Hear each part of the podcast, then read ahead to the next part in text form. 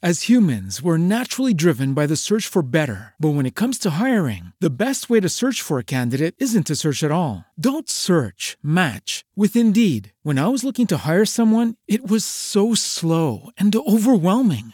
I wish I had used Indeed. If you need to hire, you need Indeed. Indeed is your matching and hiring platform with over 350 million global monthly visitors, according to Indeed data, and a matching engine that helps you find quality candidates fast. Ditch the busy work. Use Indeed for scheduling, screening, and messaging so you can connect with candidates faster. And Indeed doesn't just help you hire faster. 93% of employers agree Indeed delivers the highest quality matches compared to other job sites, according to a recent Indeed survey. And listeners of this show will get a $75 sponsored job credit to get your jobs more visibility at Indeed.com slash podcast. That's Indeed.com slash podcast. Terms and conditions apply.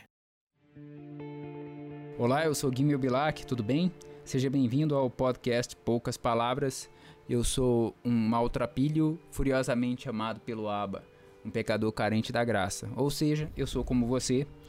É... Mas como eu sou muito amado por Deus, e eu sei que você também é, eu quero compartilhar aqui uma palavra que Deus acabou me entregando no dia de hoje e eu quero condensar ela sem ela perder o poder e compartilhar ela com você rapidinho aqui no podcast. Quero falar sobre João capítulo 21, mas antes quero preparar uma cama para isso. Sabe, há alguns anos a psicologia, através de um estudo feito alguns anos atrás pela psicóloga PhD Carol Dweck, vem estudando sobre os mindsets, as mentalidades, né? E, e a Carol Dweck fala sobre o mindset fixo e o mindset de crescimento. Né? E o que o estudo dela quer provar é que a nossa inteligência ela não é fixa, ela pode ser melhorada.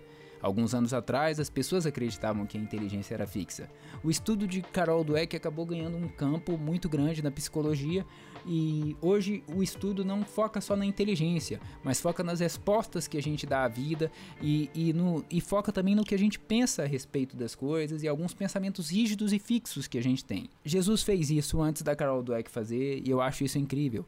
Sabe, para preparar a cama para isso, eu preciso te contar uma história rapidinha sobre os discípulos, sobre Pedro, Tiago e João e sobre todos os outros discípulos que andaram com Jesus. Na cultura judaica, quando uma criança tinha entre 6 e 6 anos, e principalmente um homem, um menino, ele começava a caminhar junto com o pai.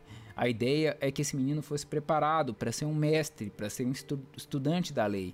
Quando uma criança, um menino, chegava na faixa dos 10 anos de idade, ele já tinha decorado e lido toda a Torá né? A partir ali da faixa dos 11, 12 anos, ele começava a andar com um mestre da lei, com um rabino. E esse rabino começava a trabalhar na vida dele e enxergar o coração dele. A, a partir do momento em que o rabino enxergava o potencial naquele menino, naquele homem, na verdade, porque na cultura judaica não existe adolescência para o homem. É, ele vai da infância direto para a idade adulta. Então a idade adulta na, na cultura judaica é considerada iniciada a partir dos 12 anos. Então, quando esse menino se tornava um homem aos 12 anos, e o rabino enxergava que ele tinha potencial para ser um estudante da lei, para ser um mestre, para pregar a palavra, ele dizia o seguinte: Eu vejo você o que eu vejo em mim, e você vai andar comigo até você se tornar como eu. Acontece que nem todo mundo era escolhido e alguns eram rejeitados. E esses que eram rejeitados, o que eles acabavam fazendo? Eles acabavam buscando o ofício que a família já seguia. Então, os filhos de, de pescadores se tornavam pescadores. Aconteceu isso com Pedro, com Tiago e com João. E não que a pesca fosse um negócio ruim, a pesca era uma coisa lucrativa, mas era uma segunda opção, não era o plano A que esses homens tinham para suas vidas. É por isso que, mesmo eles mal conhecendo Jesus, mesmo vendo Jesus pela primeira vez, quando Jesus diz sigam-me, eles seguem. É como se eles tivessem ouvido de Jesus aquilo que eles não ouviram do rabino. Eu vejo em você o que eu vejo em mim, você vai andar comigo até se tornar como eu. É mais ou menos isso que eles ouvem de Jesus quando eles ouvem sigam-me.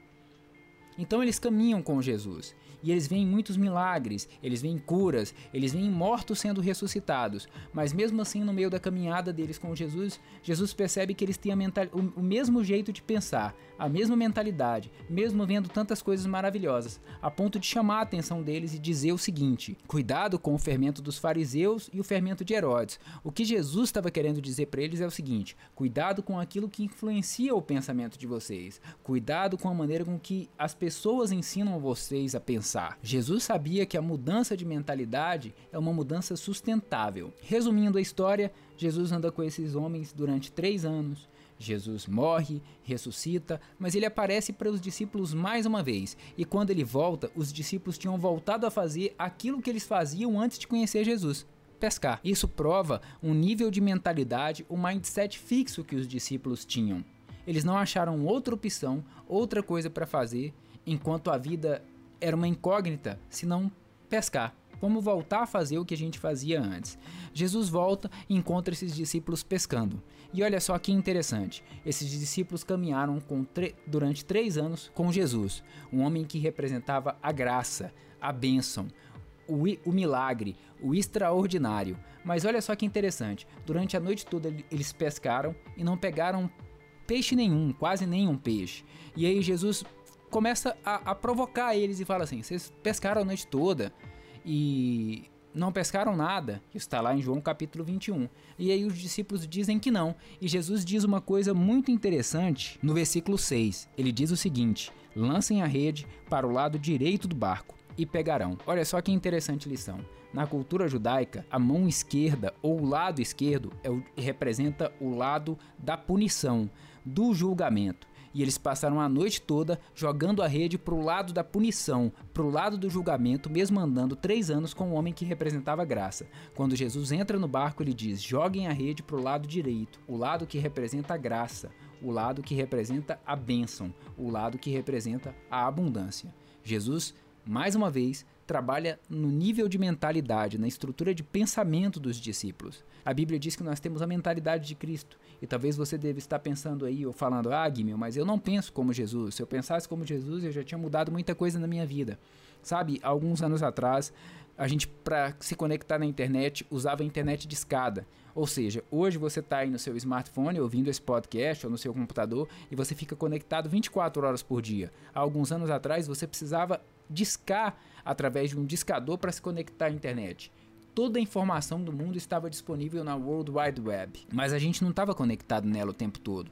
Hoje a gente está conectado o tempo todo. Sabe, talvez algum um, um grande segredo para a gente conseguir ter a mentalidade de Jesus e pensar como Jesus é ter Jesus no barco o tempo todo, porque Jesus trabalha na nossa estrutura de pensamento, trabalha na nossa maneira de pensar, e aí a gente vai ter uma mudança que vai provocar um, uma transformação sustentável na nossa vida, sabe? Talvez alguns de nós tenham dificuldades na área profissional porque a gente sempre se comporta do mesmo jeito e a gente sempre age de um jeito porque a gente pensa de um jeito. Talvez a gente tenha dificuldades em alguns pontos críticos dos nossos relacionamentos, casamento ou amizade, porque a gente sempre reage do mesmo jeito, e talvez a gente reaja do mesmo jeito porque a gente pensa de um jeito fixo. E aí está o X da questão. Jesus trabalhou nesses homens e várias vezes tentou mudar a estrutura de pensamento deles. Essa é uma questão interessante. Jesus sempre ensinava por parábolas. Sabe por quê? Jesus sempre colo queria colocar a mentalidade das pessoas que estavam ouvindo ele para girar, para pensar. Ele nunca dava o bolo pronto.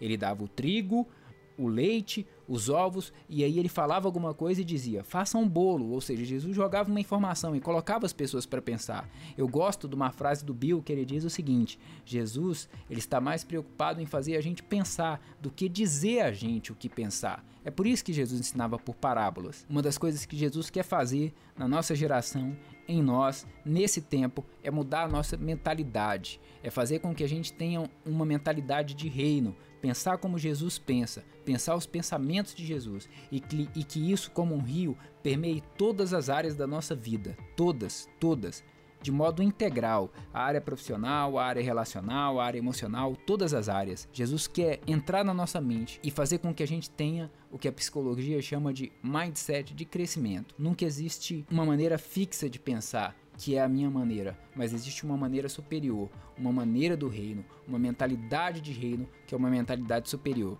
O meu desafio para você é que você fique conectado o tempo todo com Jesus e deixe Jesus permear os seus pensamentos e a sua maneira de pensar. Amém? Espero que você tenha sido abençoado com esse podcast. Obrigado por acompanhar sempre os episódios aqui do Poucas Palavras. Até a próxima. Deus te abençoe. Nos siga nas nossas redes sociais. No Facebook estamos como Poucas Palavras Cast. No Instagram estamos como arroba poucaspalavrascast. Se você quiser baixar nossos episódios e conhecer os ministros, entre em nosso site www.poucaspalavrascast.com.br. E se você quiser um modo fácil de nos ouvir, você pode nos ouvir também pelo Spotify. É só entrar na busca e digitar Poucas Palavras, que você encontrará o nosso perfil e terão todos os nossos episódios lá para você ouvir. Até o próximo episódio.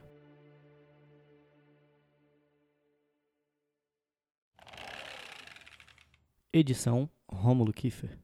It is Ryan here, and I have a question for you. What do you do when you win? Like, are you a fist pumper?